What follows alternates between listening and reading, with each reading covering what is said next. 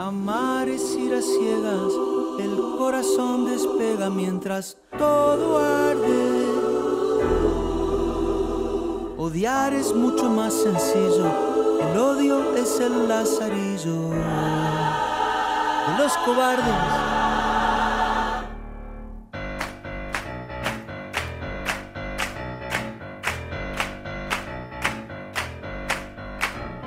Armémonos,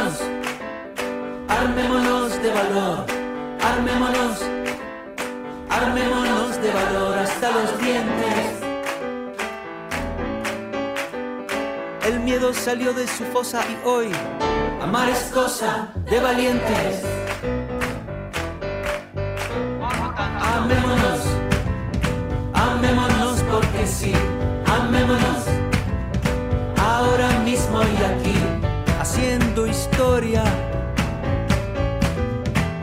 Al aire nuestras octavillas de la guerrilla, de la concordia.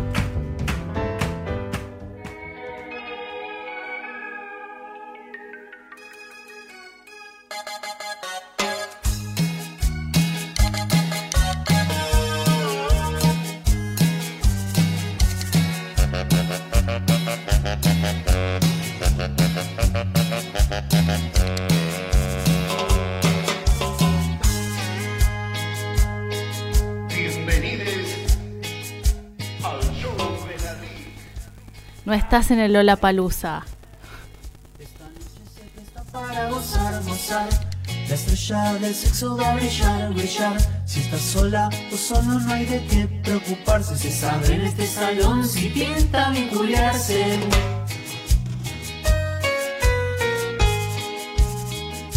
Derribando mitos de frente directa. La licenciada va sin pelos en la lengua. Carnaval toda la vida con sexo ATR. Para todos los soldados el mejor show del condado.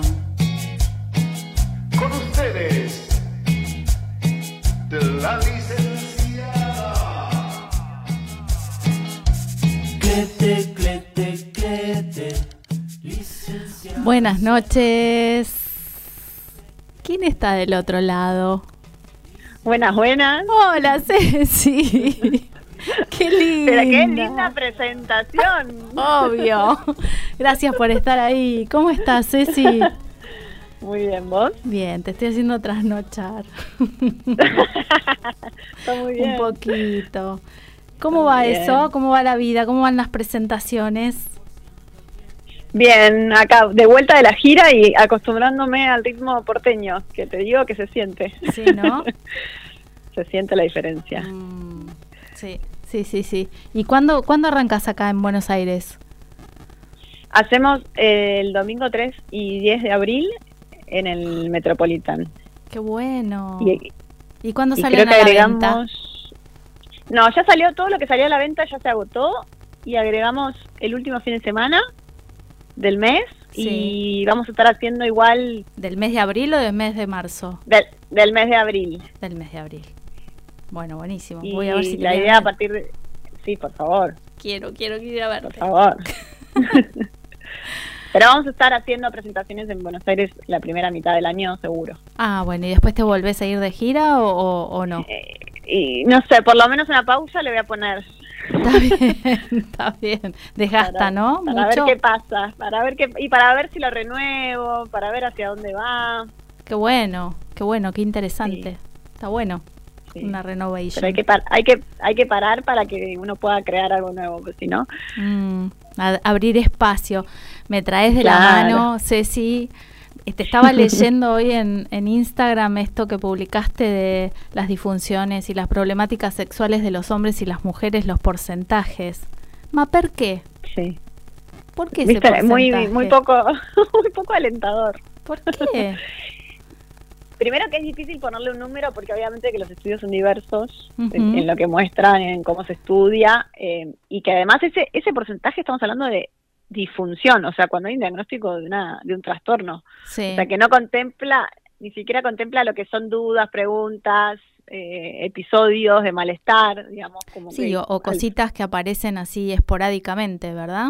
Claro, claro, el trastorno pensá que son por lo menos seis meses, de una problemática que Claro. se presenta en el 70% de las situaciones. Entonces, eh, en conclusión, tarde, tarde o temprano en algún momento alguna dificultad con la sexualidad tenemos.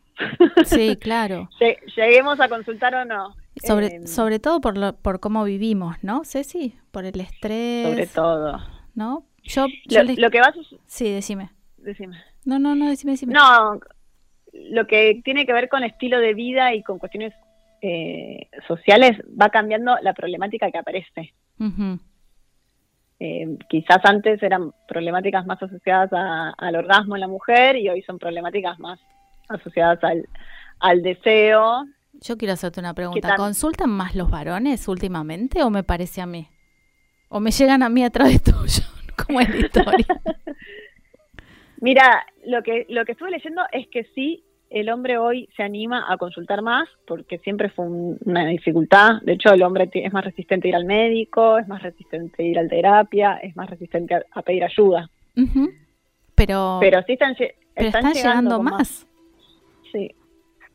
¿Será, por, será, ¿será por, por lo que vos estás haciendo también, Ceci, o es en general? Yo creo que lo que tiene de bueno el acceso a las redes y, los profesionales en, redes es que uno puede consultarle de manera anónima sin tener que pasar por una entrevista de admisión, sin tener que pasar por levantar el teléfono en un instituto. Entonces es más fácil en ese sentido. Yo me acuerdo que antiguamente las publicidades acerca de las consultas en sexología y demás eran como todo medio raras en la tele.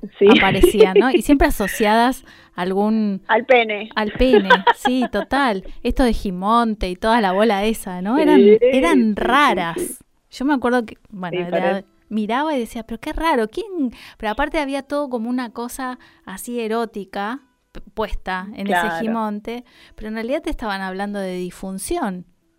Era raro. Sí, sí, sí, sí. ¿No? Sí. Por eso hoy creo que es un poco más, más fácil llegar a la consulta. ¿Y qué, qué cosas notaste si vos últimamente, digamos, cuando te consultan o en las preguntas que recibís de las redes, que de paso lo digo, si quieren preguntarle algo, vamos a, le transmito y ella contesta, pero ¿Qué, es lo que más notas últimamente?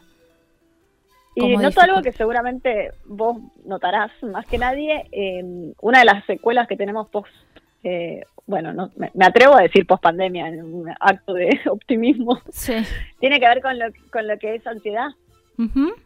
Eh, y la ansiedad impacta en el deseo, hay una problemática de deseo importante, de desencuentro, de falta de conexión. Y también personas, mucha medicación dando vueltas. También, ¿no? Eh, claro, mucha gente medicada, eh, con su impacto en la sexualidad producto de la medicación también. Mm. Em, que muchas veces no es abordada por el psiquiatra, no es abordada por el médico, no le avisan, no, no, te informan, entonces no sabes lo que te está pasando. Eso es cierto, porque los psiquiatras no se toman mucho el tiempo para, para explicarles y a veces la medicación es necesaria, pero también avisarles, che, ¿sabes qué? Te, va te puede pasar que no te pase nada, que se te baje o que no tengas deseo. Yo siempre digo, es como que no le llega la información, o sea, el cerebro tiene la información, pero no llega allá abajo, ¿no? no responde el cuerpo, no responde. Y que el, que el médico te habilite el espacio, por lo menos para plantearlo, por lo menos para quitarte las dudas, ya es un montón. Mm. Porque después empezás a, sacar conclusiones propias, como, ¿será esto? ¿Qué pasa? ¿No es? Sí, no, ¿con quién lo hablo? Por ahí abandono el tratamiento porque mi pareja no lo entiende, entonces me presiono. Esa es otra cosa, ¿no? Porque hay como todo un mito también cultural, ¿no? Acerca de el rendimiento, de cómo tiene que ser, de qué manera, ¿no? La frecuencia, la famosa frecuencia que si no hay determinada frecuencia hay un problema de pareja, entonces empiezan los, viste la, la primera hipótesis que uno siempre maneja es no le gustó más. No, y también, bueno, yo tengo, yo voy a decir mi edad, yo tengo 51, ¿no? Digo, en, en mi generación, digamos, todo el tema de los juguetes y todo ese tipo de cosas es como, no, no estaba como muy, muy enganchado, viste que para nada. Entonces ah, hay también todo un mito de que si traes un juguete, claro, no te gusto, no te excito, no me querés. Es una amenaza. ¿No? Y la verdad que están buenísimos los juguetes. Sí, y en estas situaciones a veces si, si hay alguna algún enlentecimiento en la respuesta sexual, eh, a veces los juguetes ayudan a, Sí. a mantener una excitación genital acorde, digamos, como ayuda en acelerar un poco el proceso. Ujú. Y sobre todo, sobre todo en, en- Sí. en la etapa de la menopausia, Sí. que es una etapa bastante complicada. También te estuve leyendo un poquito ahí qué pasaba con el puerperio. Sí, bueno, que puerperio y climaterio tienen esta cuestión en común eh, de resignificación, obviamente, de todo el cuerpo y, y la sexualidad, pero, pero también de lo que es el proceso de lubricación y, y lo que tiene que ver con el dolor. Si empieza a haber una dificultad en la lubricación por una cuestión fisiológica esperable, digamos. Primero, naturalizar que es el cuerpo, que es algo fisiológico que no tiene nada de malo, porque uno ya se empieza a sentir fallado enseguida. Sí, sobre todo en la menopausia lo que te pasa es que empezás a pensar como, como bueno, ya no creo, porque hay, hay una cosa como de la creación, ¿viste? Ahí como que, que cambia el switch, entonces ya no sirvo. Y no, no pasa por ahí, al contrario. Claro, porque está instalado, ¿no? La creencia que, que la sexualidad es en pos de eso. está instalado en algún lado nuestro profundo. Sí. Y, y también la falta de abordaje desde, desde de vuelta, desde la salud, porque digo, todo lo que es lubricación, digo, hay un montón de, de opciones para evitar que haya un malestar. Pero si no se te habilita el diálogo, es como, me da vergüenza, no lo hablo, no, no, no tengo la consulta adecuada y, y presento molestias. Es lógico que uno no quiera. Y porque si en el, en el encuentro hay molestias o hay dolor, te baja el deseo automáticamente. sí, sí, total. Y escúchame, acá me están tirando, dice lo de coincidir con las ganas. Qué importante eso, ¿no? Que no, no sentirse obligado y tener ganas y generar las ganas, porque a veces también hay que incentivarse un poquito, ¿no, Ceci? Sí, totalmente. El coincidir en la pareja es de los mayores desafíos, en todos sentidos, pero también en la frecuencia. Sí, claro. Y, y entender que el deseo puede ser espontáneo, así como puede ser reactivo. A ver, Entonces, ¿cómo es generarlo. eso? Claro, viste que tenemos como instalado que siempre el deseo tiene que salir espontáneamente. Tengo que tengo que llegar a casa teniendo ganas. Tengo tiene que ser muy de la película de Hollywood que me es un impulso que me dan ganas que no lo puedo, con- ¿viste? Sí, claro, y que, y que te agarro contra la pared y que no me importa nada.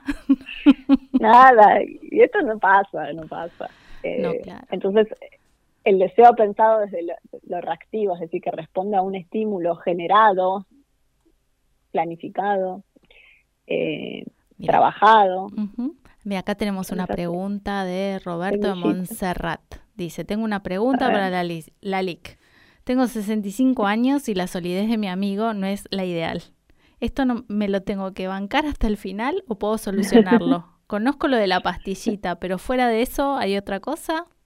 Mira, tenés la suerte de que es la problemática más estudiada por la ciencia, así que hay un montón de opciones. La, la más simple y la, y la más fácil es- tiene que ver con el sildenafil, Sí. y que puede consultar con su médico clínico y va a tener buen resultado. Y esto, eh, digamos, sí o sí tiene que ser recetado por un médico clínico, dejémoslo como en claro. Y, mm, y, te- y tenés que, ten- digamos, hay- tiene, tiene algunas contraindicaciones, ¿no? O, o tenés que tener Mira. cuidado con lo cardíaco o estoy equivocada. El, el riesgo tiene que ver con la interacción medicamentosa, Ah, es decir, con, ot- con la combinación con otra medicación. Cuando uno crece, a veces lo que más aparece son problemáticas eh, de salud en general, entonces hay que ver eso y, y ver si tiene que ver con una cuestión de edad, o sea, con la edad, lo que es la lubricación y lo que es la erección, tiene un descenso normal, esperable. Ujú. Ok. Y voy a decir los, los datos. El 40% de los hombres a los 40 ya empieza a notar un cambio en su erección. El 50 a los 50, el 60 a los 60 y el 70 a los 70. Ah, mira. No sabía eso. Así Está que buenísimo. esto va a pasar. O sea que, bueno, pero a ver, tiene que ver también con, con, con todo lo que nos pasa en el cuerpo también. Las lolas Claro, se caen, el culo se cae, Sí. todo se cae. ¿Por qué no se les va a caer a ellos también, che? Claro, es una cuestión de irrigación sanguínea, por decirlo de alguna manera. Entonces pierde, pierde rigidez y pierde y tarda un poco más y necesitas un estímulo más directo, como que hay cambios esperables.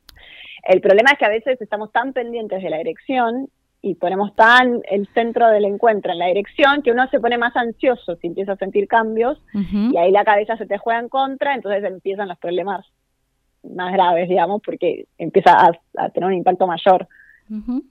Acá nos están preguntando qué es una frecuencia normal. ¿Cuánto es una La que, frecuencia? la que vos cante. Claro, claro, la que total. vos desees, la que vos desees desde un lugar genuino, ¿no? De- no de lo que te impongas, digo, lo que lo que sientas. Y, y, en cuestión con un otro es el, el acuerdo que puedan llegar a, a establecer, digamos. Siempre con acuerdos. Todo vale con acuerdos de por medio, Sí, fundamental. ¿no? Y tener en cuenta esto, si yo me enojo, yo me fastidio, yo insisto, tiene un impacto, digamos. Esto de, no es cuando quiero, pero si no me enojo, eh, Mm. es una forma de presión. Ah, ok. De manipular al otro, me querés decir. Claro, es un poquito de coerción, entonces eh, hay que estar atento con esas cuestiones. Ok. Y Ceci, escúchame, em, en esto de que todo vale y demás, em, ¿cómo podemos ayudarnos a darnos cuenta cuando estamos en, en ¿qué te parece? ¿Cómo- ¿Qué pistas les podemos dar? ¿Qué tips les podemos dar para no caer en esa coerción, ¿no? Y, que nada, que todo, todo vale siempre y cuando yo esté tranquilo y tenga ganas de hacerlo. Bien, primero, eh, derribar estos mitos, ¿no? Que sostienen, primero, derribar el mito de que el deseo es algo, es un impulso irrefrenable, no es un impulso refrenable, tiene que ver con, con la motivación y con las ganas. Derribar el mito de la frecuencia como nivel de salud, o sea, podemos no tener, no tener encuentros sexuales y eso no tiene, y, y ser completamente felices y saludables. Ok. A ver, Y, y- y, y sí. estás en pareja y si no tenés, digamos, encuentros sexuales, la sexualidad es mucho más abarcativa que el coito, ¿verdad? Sí, de hecho lo que lo que necesitamos para sobrevivir no tiene que ver con el sexo. Nadie se muere por no tener sexo. Nos morimos por falta de contacto. Nos morimos de tristeza por falta de contacto. Por la conexión. Sí. Yo creo que lo que hay- está fallando es eso, ¿no? La- el conectarnos. Sí, y peor post-COVID. Mm. Era justo lo, lo, lo que nos faltaba. Mira, acá nos están Para- tirando un mito. Creo que es un mito. A ver. ver. dice, hay una teoría que los hombres siempre se calientan y están más dispuestos que las mujeres. ¿Es verdad? ¿Por qué? Es, un es una construcción cultural. Eso es una construcción cultural. Perfecto. Eh, Es está muy instalada la idea de, de que hay algo biológico que justifique el deseo masculino. Y en realidad esto no está tan comprobado. No, de hecho, hay, hay mujeres que son, que digamos, viste que también hay toda una mezcla entre la mujer, el sexo y, el- y el romanticismo. sí. Y de repente sí. vos conocés, ya- a mí me encanta Samantha de Sex and the City. me encanta. ¿Por qué? Porque la mina rompe con eso, con ese amor romántico. ¿no? Y, Total. y- y va derecho a, a lo mismo que por ahí culturalmente se les banca a los tipos, ¿no? Que les gusta a alguien, van, se calentó con esa persona y quieren tener sexo, Claro. ¿no? Hay, Sí, hay pero mucho es- de eso. Hoy se empieza a visibilizar más eh, esta forma de desear en la, en, la, en la mujer. Yo siempre hablo de que lo femenino y lo masculino son energías y que no tienen que ver con, con el sexo biológico, son Total. asociado lo masculino con la- lo, lo que inicia, lo activo, lo que domina y lo femenino como lo receptivo. Eh, hay mujeres que responden a un deseo más espontáneo, más masculino, como hay hombres que responden a un deseo reactivo más femenino, por decirlo de una manera. Y hay parejas donde la que más deseo tiene es la mujer Sí, y no pasa nada. No. igual, igual pasa con las embarazadas. Las embarazadas también tienen mucha más. no, ¿Vos sabés por qué funciona eso? que tiene más deseo. tien- no sé si más deseo, pero digamos, siente, están como mucho más sensibilizadas y después ahí tenés toda otra corriente que no, si estás embarazada no, como, como que hay mitos alrededor de eso, ¿no? También. Sí, sí. El bueno, también está el mito de eso del sí, la- yo me río porque vos ves la, las, publici- las las mujeres embarazadas con disfrazadas de ángel en las revistas. Bueno, por eso, pero nunca las vas a ver con una tanga bien puesta, ¿entendés? Claro. Porque te, y porque aparte, más allá de que el cuerpo te cambie y demás, y se te dan vuelta las hormonas con el embarazo, eh, sos absolutamente sexual en ese momento también. Sí, completamente. Totalmente. Completamente. Me dice, ¿por qué hay más oferta en la cantidad de anticonceptivos femeninos? Mira, lo que, lo que dice la ciencia Mm. eh, es que es más, más fácil de, de intervenir el ciclo femenino por una cuestión de que cicla.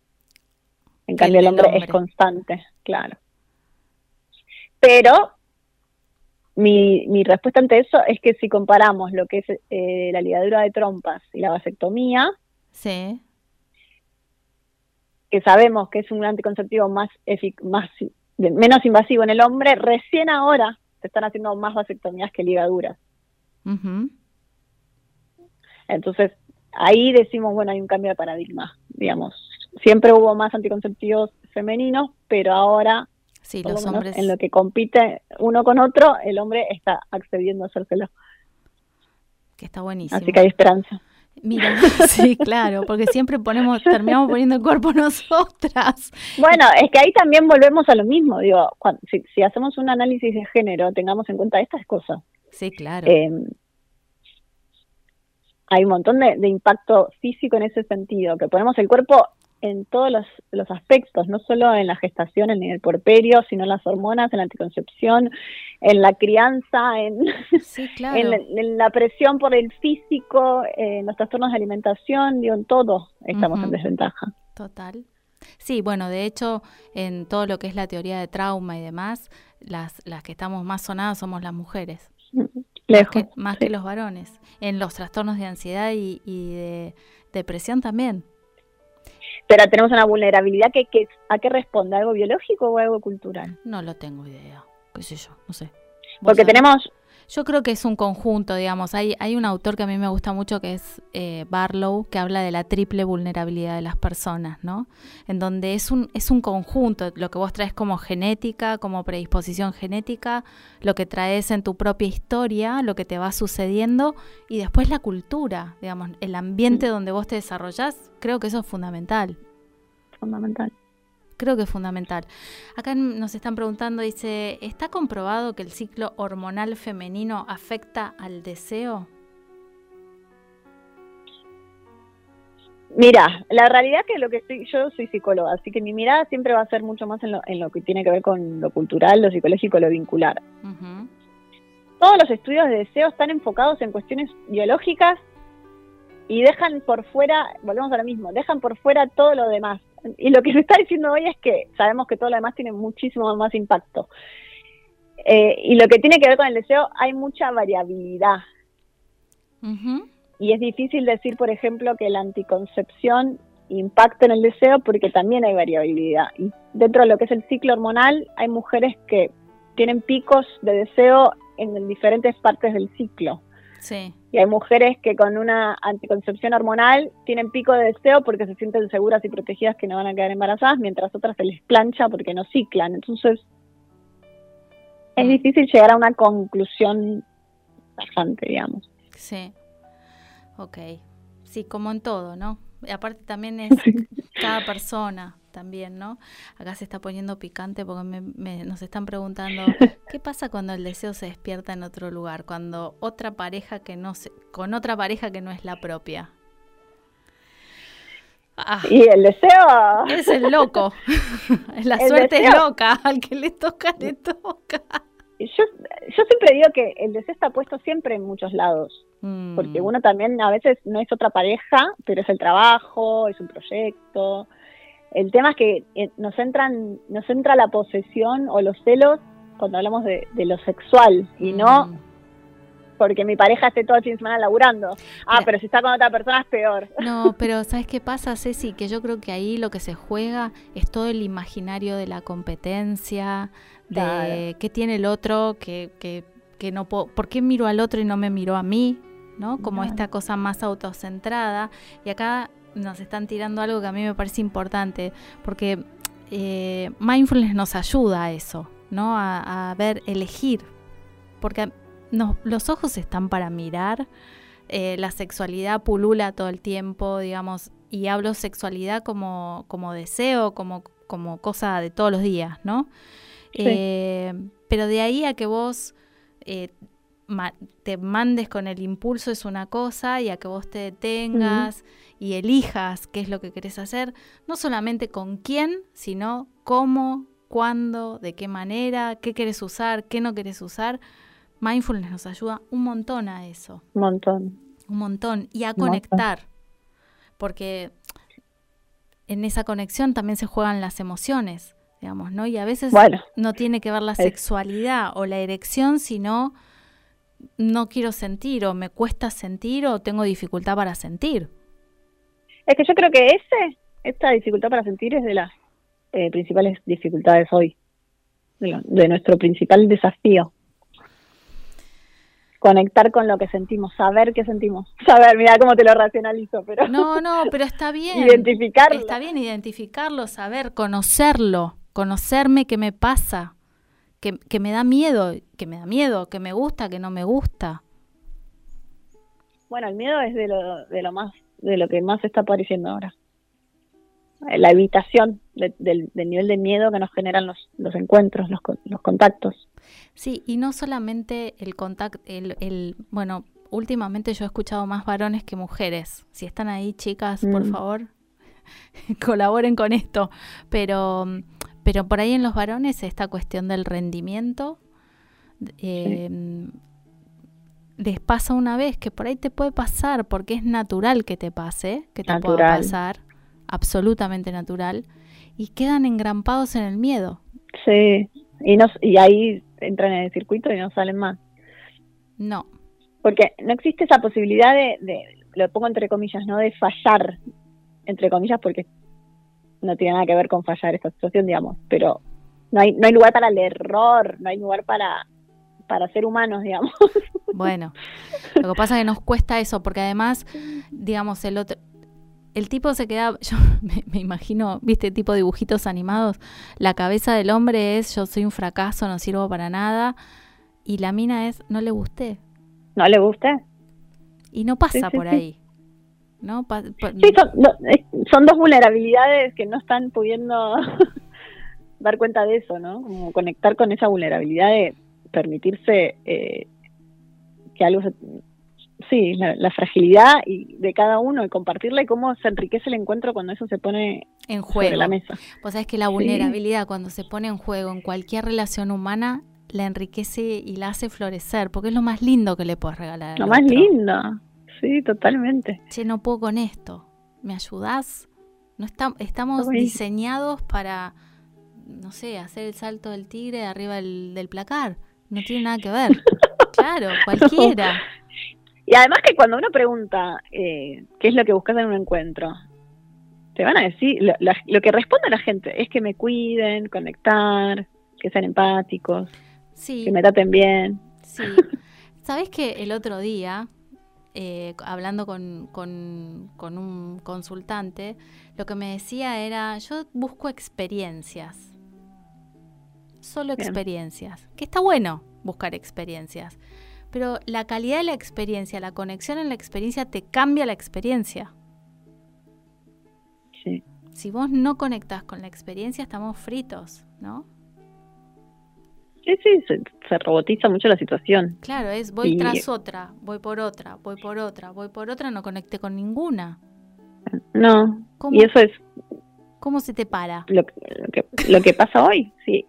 Pero porque uno se va a la cama antes de, de conocer prácticamente a la persona. También hay una cuestión de, tiempos, de la velocidad con la que manejamos la, la vida en todo sentido voy, conozco, me acuesto, no me gustó, descarto, voy con otro. Y después hay una sensación de vacío tremenda porque es demasiado y no llegas a darte el tiempo y, se descarta, y la gente gostea, es como está, está todo mal. Vos sabés, Ceci, que hoy, y, a la gente que nos está escuchando, si pueden entrar al Instagram de Romina Tallarico, ella está contando en breves historias su historia de amor con su marido que llevan, no sé, como veintipico o treinta y pico de años juntos, ya le perdí la cuenta.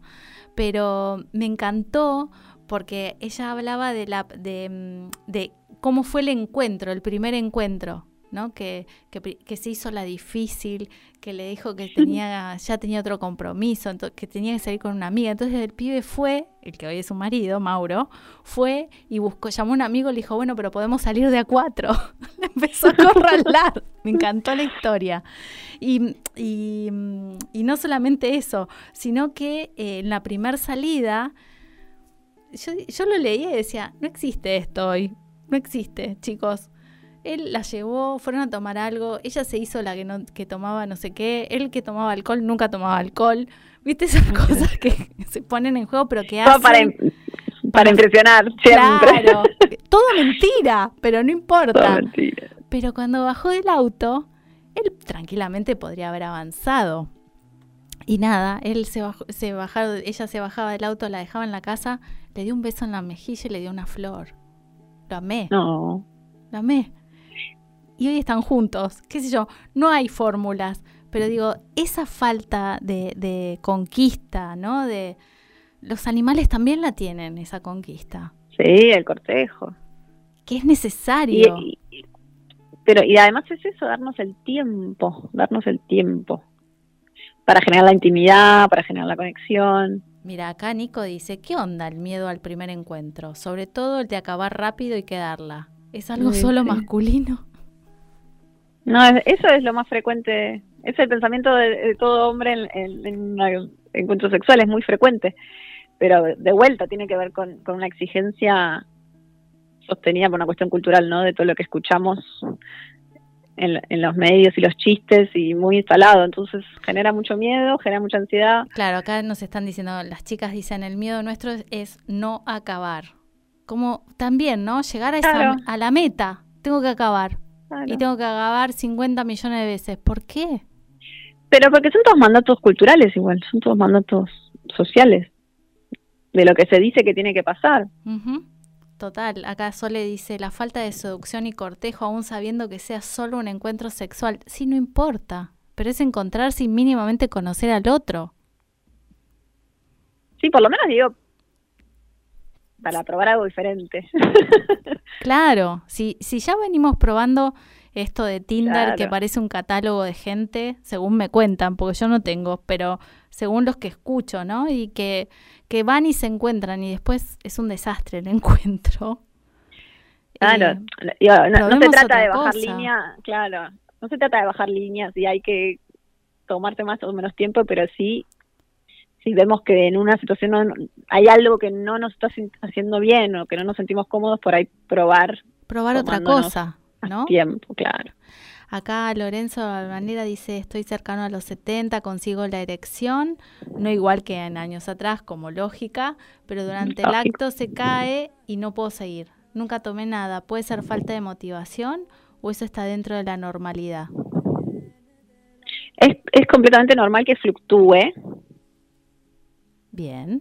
Y lo que puede suceder a veces, primero que por ahí es una sensación, a veces sucede, digo, no, no siempre lo que creemos que pasa ahí abajo es lo que está pasando, pero quizás también tiene, te funciona como un distractor.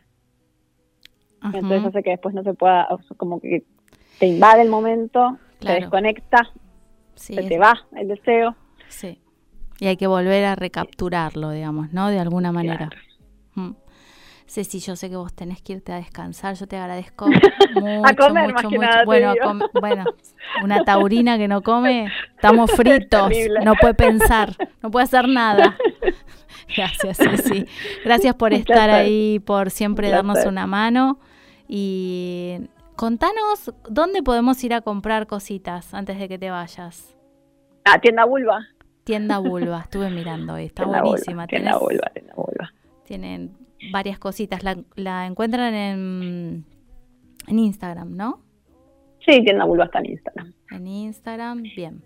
Bueno, no se la pierdan. Para usar, usar con criterio, porque hay mucho juguete dando vueltas, entonces hay que usarlos con, con responsabilidad para no generar acostumbramiento. Claro, está bien. Ah, eso también hay que tener cuidado, ¿no? El acostumbramiento de los juguetes. Claro, claro la vibración genera un estímulo muy alto que a veces después es muy difícil replicar, entonces se genera ese efecto acostumbramiento que... Sí, hay y que si tener no, en cuenta. y si no se- habrá que acostumbrarse a usar las dos cosas, Ah, obviamente. Y Sí, jugar. incluye y ya. ¿no? Sí, y sí, chau, y en algún momento Totalmente. lo soltaremos de vuelta, ¿no? Ir y venir con eso. Ceci, mil gracias. Te Bueno, quiero. te mando un beso enorme. También. Y, y nos estamos hablando y viendo. Vale. Te quiero. Muchas Besito. gracias. Besote. Chao, chao. chao. Acá Ceci nos deja con el micrófono calentito y me gustaría asociar un poquito todo esto que estuvimos charlando con mindfulness, ¿no? La práctica nos ayuda justamente a eso, a poder conectar y básicamente a conectar con nosotros. Cuando vos no podés conectar con tu cuerpo, cuando vos no podés conectar con tu deseo, con lo que te gusta, con lo que no, con lo que, con lo que querés, no tenés conciencia de eso, es muy difícil conectar con un otro. A veces esa conexión desde la práctica de mindfulness la puedes hacer mientras te duchas, que compraste ese shampoo que tiene ese olor rico para, para usar, eh, la crema de enjuague eh, y demás. Eh, sí, lo vamos a guardar el vivo, Fede, quédate tranquilo. Siempre lo guardamos y si no te queda también en Spotify. Lo puedes escuchar ahí también. Eh, este shampoo, este jabón que compras, la crema con la que te pasas por el cuerpo, por la cara, son todos súper momentos para empezar a explorar qué te gusta y qué no te gusta. ¿sí?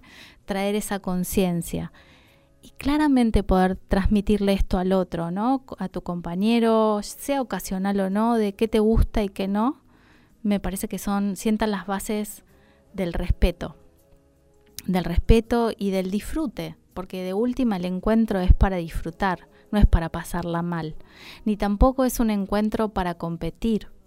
No estamos compitiendo ni con nosotros, ni con otros, ni con el que tenemos adelante, sino simplemente encontrarnos para disfrutar.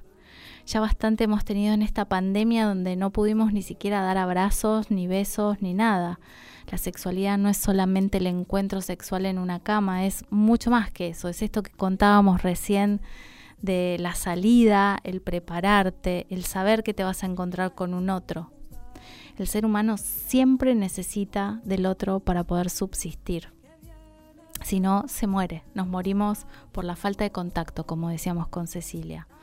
Entonces, está bueno que, que te replantees, aunque sea un encuentro casual, aunque sea un encuentro solamente para tener sexo. Simplemente en, pensá, pará, detenete, observa qué querés de ese encuentro, cómo te gustaría, cómo te gustaría que te trataran, cómo te gustaría tratar al otro. Me parece que el caminito a reducir todas las disfunciones sexuales, más allá de todo esto que Ceci nos contó que, trae, eh, nada, eh, son cosas que pasan, son cosas naturales, que nos pueden pasar a todos. Nadie está exento, ¿no? Es parte de la humanidad. Acá nos están preguntando qué onda con las parejas abiertas. ¿Es una posibilidad para recrear una pareja cuando estén entrando en la bulia? Excelente la licenciada. Mira, Juana, la verdad que eso es co- eh, también es otro mito y es cultural, es lo que los participantes estén de acuerdo. Si vos acordás con tu pareja que eso es posible, la pareja abierta y se la van a bancar, está todo más que bien. Tienen que estar de acuerdo, porque si no empiezan los líos. Yo me acuerdo que tenía una paciente que tenía, ejercitaba el poliamor y, aprendí mucho de ella, porque no es el poliamor que nosotros entendemos frecuentemente, que es me encuentro con uno, me acuesto con el otro, tengo sexo con aquel. No, verdaderamente el poliamor es am- amar a varias personas a la vez y tenés que estar preparado para eso. Yo, yo no sé si estoy diseñada para eso. Yo me acuerdo que le decía que ya para mí era, era un despelote con una sola persona. De a tres, de a cuatro ya se me complicaba. Y tenía vínculos en paralelo, pero todos estaban de acuerdo en ese juego. Creo que lo más importante es eso, ¿no? Eh, si hay abulia, lo que me parece es que hay que recrear la pareja de la manera en que vos quieras, con un otro, sin un otro, con juguetes, como decía Ceci, ¿no? No, no, tam- todo en la medida justa, ¿no? Nosotros en mindfulness decimos en el, por el camino del medio. Los extremos no son buenos tampoco. Me cuesta conectar con mi pareja, se volvió mecánico el encuentro y no sé cómo o de qué manera hablar de lo que me pasa y me pasa o necesito sin herir. Rocío, qué linda. Gracias por compartir tu vulnerabilidad. Em, me parece sumamente importante que mm, si podés darte un espacio. Yo tengo una amiga que dice que el sexo es comunicación, como cualquier tipo de comunicación. Mi amiga Marisa. Yo siempre me reía, pero la verdad es que sí, es así. Entonces parte de, de, recuperar y salir de lo mecánico tiene que ver con poder sentarse a dialogar y ver, tener en claro qué me gusta a mí y poder darle el espacio al otro para que nos cuente que también qué le gusta o cómo le gustaría, ¿no? Y sentirnos cómodos en ese lugar. Entonces yo te invitaría a eso, Rosy, a, que puedas animarte a generar el espacio de dialogar, que no, no, tiene que ver con el amor, lo que vos sentís emocionalmente por el otro, sino que tiene que ver con tal vez cambiar una rutina, los pilotos automáticos que habla mindfulness, ¿no? Vivimos corriendo atrás de zanahorias, estamos todo el tiempo haciendo y haciendo, haciendo y no nos detenemos. Y el acto sexual se puede convertir también en algo automático. Entonces el encuentro, cuando vos ya tenés una pareja establecida, lo tenés que nutrir como te tenés que nutrir vos, si no es como una plantita que se va secando, ¿no? Así como nos secamos nosotros, eso también se va secando. Entonces, ¿cómo lo quiero nutrir? Tal vez es generando espacios nuevos, eh, saliendo de la cama, yendo, no sé, al living, al comedor, a la cocina, donde vos quieras, al baño, comiendo, generando un encuentro de diálogo, donde tal vez lo sexual quede hacia el final y no sea la primera instancia. ¿No? Donde en ese encuentro, en esa comida, en ese, ¿no? te pase algo, te vuelvas como a reenamorar o enganchar con el otro. No sé si te sirve Rocío, pero me parece que va, va por ahí, ¿no? Va por des, destrabar los pilotos automáticos. Me gustaría eh, compartirles en estos últimos minutos que nos quedan una pequeña práctica que se llama rain, como lluvia en inglés, que te puede ayudar a eso, a conectar y a darte cuenta de qué necesitas y cómo te lo puedes ofrecer. Y esa pequeña práctica que es muy cortita, dura apenas unos 10 minutitos, 5 de registro de lo que necesito, es como la puerta de entrada, la llave hacia eso que venimos charlando, que charlamos hoy con Cecilia también, ¿no? De, de, de, de, empezar a conocernos y empezar a conectar. Para todo en la vida, acá dice María, te extraño María, te voy a llamar cuando salgo de acá. La aceptación sin juicios, sí, tal cual. Pero es muy difícil eso de la aceptación sin juicios. Tenemos que tener mucha práctica para poder aceptar sin juicios. Yo siempre digo que es aceptar y notar que aparece el juicio. Entonces, si les parece, nos vamos con esta pequeña práctica que se llama Rain y que nos va a servir para eso, para generar un pequeño espacio donde vos te puedas dar cuenta qué estás necesitando y cómo te lo puedes ofrecer.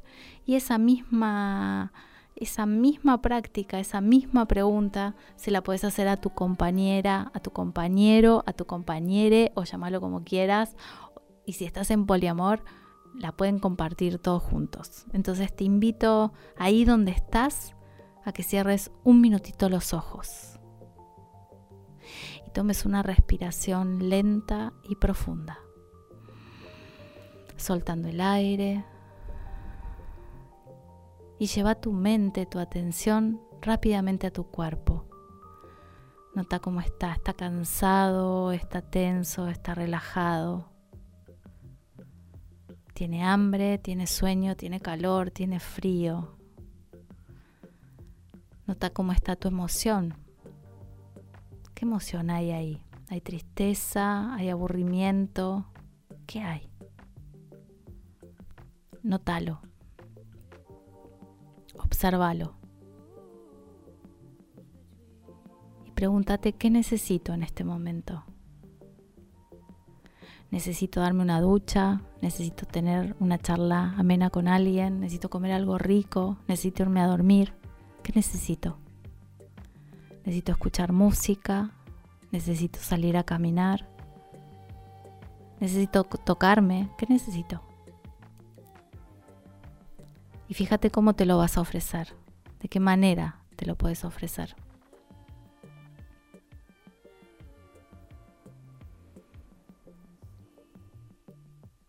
No hay nada que esté bien o que esté mal, no hay nada que sea correcto o incorrecto. Lo más importante es que eso que necesitas te lo puedas ofrecer con amabilidad, con ternura y con paciencia. Cuando terminemos, si podés, ofrécetelo. Y si no es hoy, tal vez sea mañana. Pero trae esto de romper el piloto automático. Si estás bajando siempre por la misma calle, vas a encontrar siempre los mismos resultados. Intenta bajar por otra. Y ver qué pasa. Como decía Ceci, no se trata de bajar línea, ni de frecuencias, ni de cómo, ni de no hacerlo en la primera y en la segunda. No se trata de eso. Se trata simplemente de que explores como si fueras un niño que juega y explora.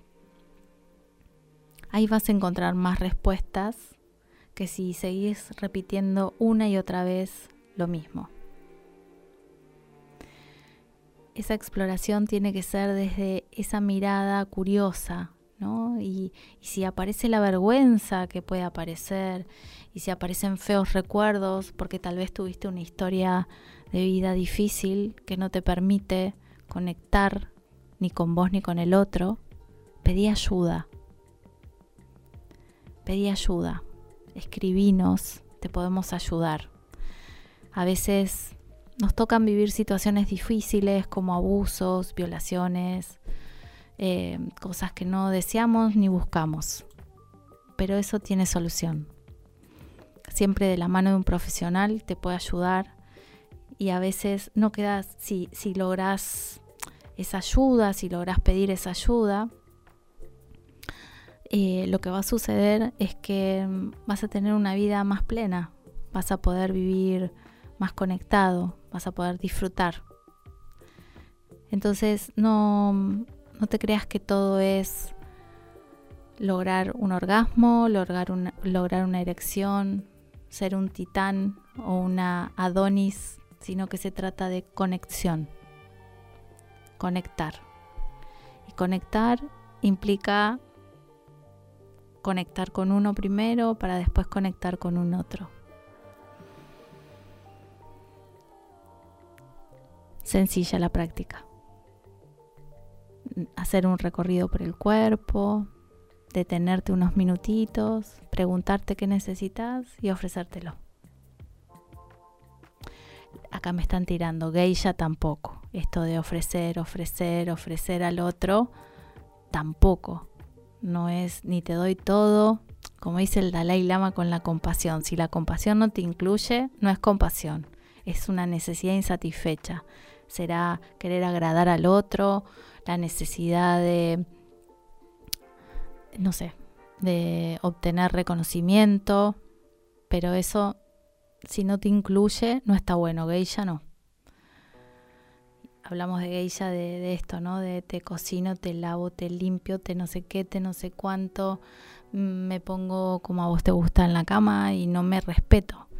Y creo que la clave está en, reconocer cuando vos disfrutas.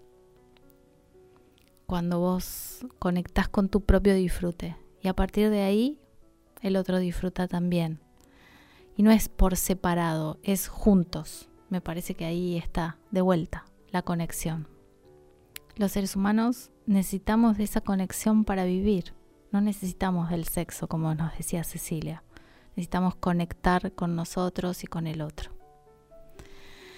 Espero que te haya servido, que sepas que hay soluciones a varias cosas, que la ciencia avanza y que mm, por suerte hay herramientas que te pueden ayudar y mucho a encontrarte para poder encontrarte con un otro.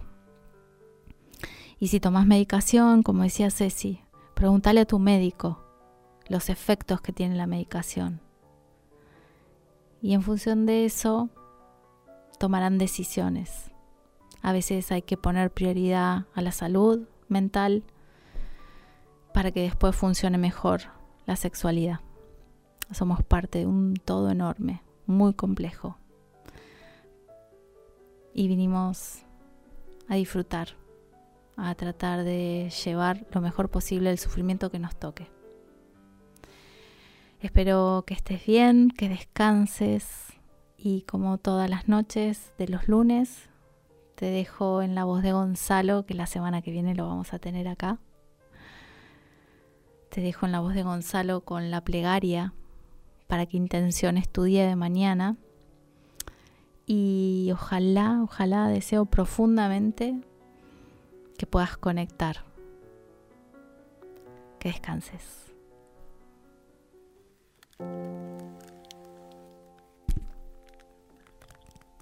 Ofrenda matinal. Bendigo la noche que nutrió mi corazón para liberar a los fantasmas del anhelo hacia el flujo y la forma del sueño que fue cosechar desde la oscuridad pan para el hambre que nadie ve. Todo lo que hay de eterno en mí da la bienvenida a la maravilla de este día, al campo brillante que genera, ofreciendo tiempo para que cada cosa pueda emerger e iluminar.